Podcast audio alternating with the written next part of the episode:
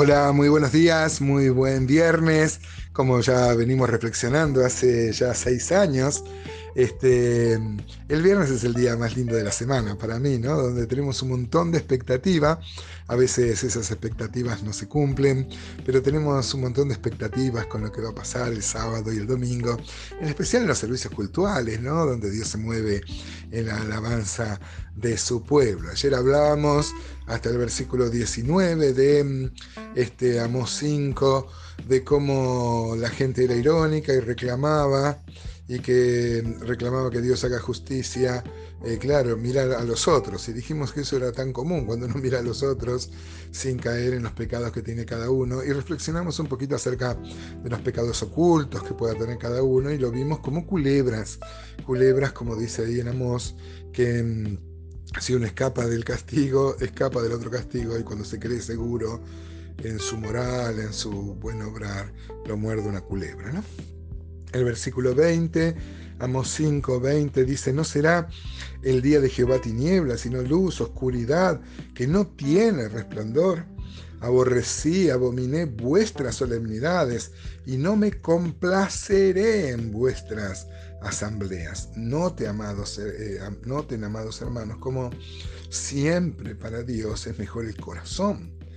¿De qué valía las solemnidades? O sea, poner, poner este mm, eh, días especiales, como sabatones, eh, como días especial de cultos, y luego no había un sentimiento con el corazón de agradar a Dios. No me complaceré en vuestras asambleas, en vuestras reuniones, la que hagan los sacrificios, ¿no? Los sacrificios, saben que los sacrificios mm, en el sistema veterotestamentario había dolor no grato que tiene que ver con el pecado y dolor grato que tiene que ver con la adoración. Pero estos sacrificios eh, no las reconocía Dios porque eran invención humana. Esto tira por tierra, hermanos, el sentido de que lo que vale es la intención. No es así, no es lo que vale la intención. Lo que importa es hacer las cosas como Dios manda. El culto que había inventado Jeroboam en el reino del norte, tanto en Betel como en los otros lugares de adoración, eran totalmente paganos. Él le puso el título de que adoraban a Dios y mire, eso lo hacía más grave, porque la gente creyendo que adoraba a Dios, adoraba a todas estas, estas, estas divinidades totalmente paganas y satánicas. Cómo eh, tenemos que rever nuestro corazón y ver si, si, no, si no estamos eh, queriendo ser religiosos o muchas veces querer eh, como sobornar a Dios por nuestra falta de espiritualidad, de una falta de, comunión con Dios. Isaías, por ejemplo, Isaías en el sur, en el mismo tono, Isaías 1.10 va a decir príncipe de Sodoma, oír la palabra de Jehová, escuchar la ley de nuestro Dios, pueblo de Gomorra, ¿para qué me sirve, dice Jehová, la multitud de vuestros sacrificios? Hastiado estoy de holocaustos, de carneros y de cebo de animales gordos. No quiero sangre de bueyes, ni de ovejas, ni de machos cabríos. ¿Quién demanda esto de vuestras manos cuando venís a presentaros delante de mí para hollar mis atrios? No me traigáis más vana ofrenda. El incienso me es abominación.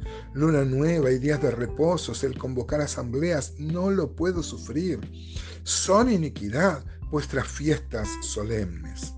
Vuestras lunas nuevas y vuestras fiestas solemnes las tiene aborrecida mi alma. Me son gravosas, cansado estoy de soportarlas. Cuando extendáis vuestras manos, yo esconderé de vosotros mis ojos.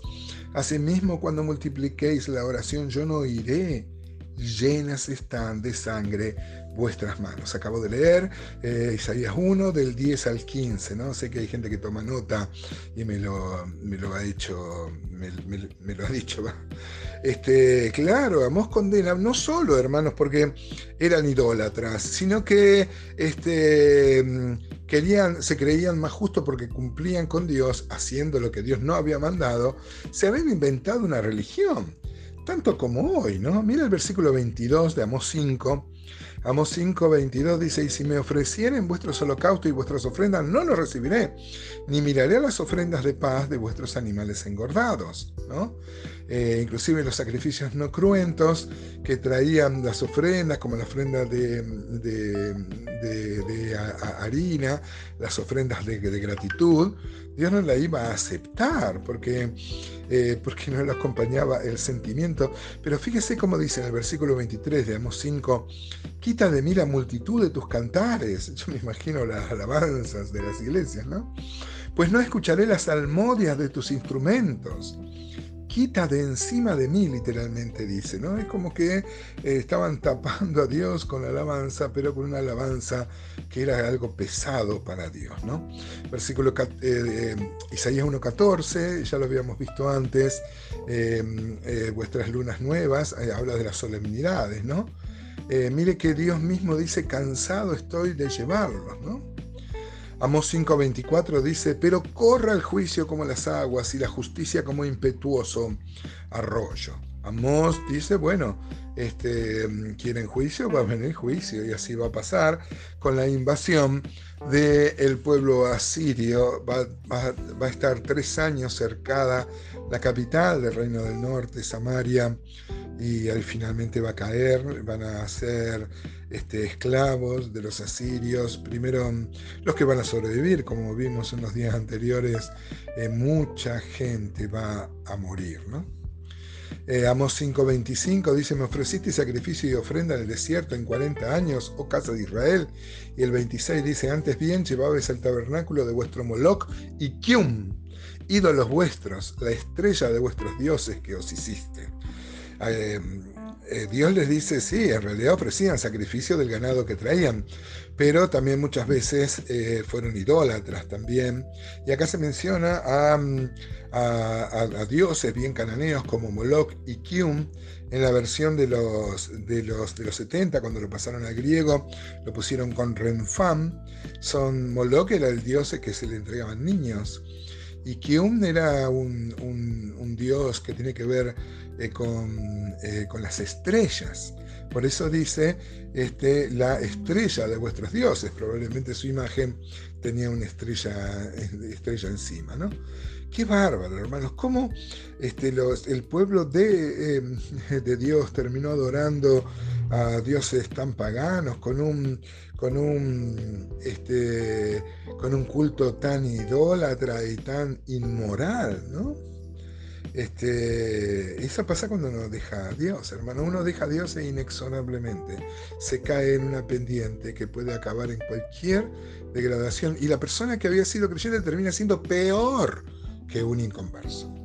Vamos a terminar el capítulo 27 de Amós. Dice, os haré pues transportar más allá de Damasco, ha dicho Jehová, cuyo nombre es Dios de los ejércitos. Mire cómo justamente está mencionando a dioses que tienen que ver con los astros y dice que Dios es el Dios de los ejércitos, los ejércitos celestiales. Claro que sí, también es una aplicación. Es verdad que son los ejércitos también terrenales, pero los ejércitos celestiales también van incluidos en este nombre. Dios nos libre, hermanos, de cualquier idolatría, aún de las más sutiles, que Satanás nos pone delante.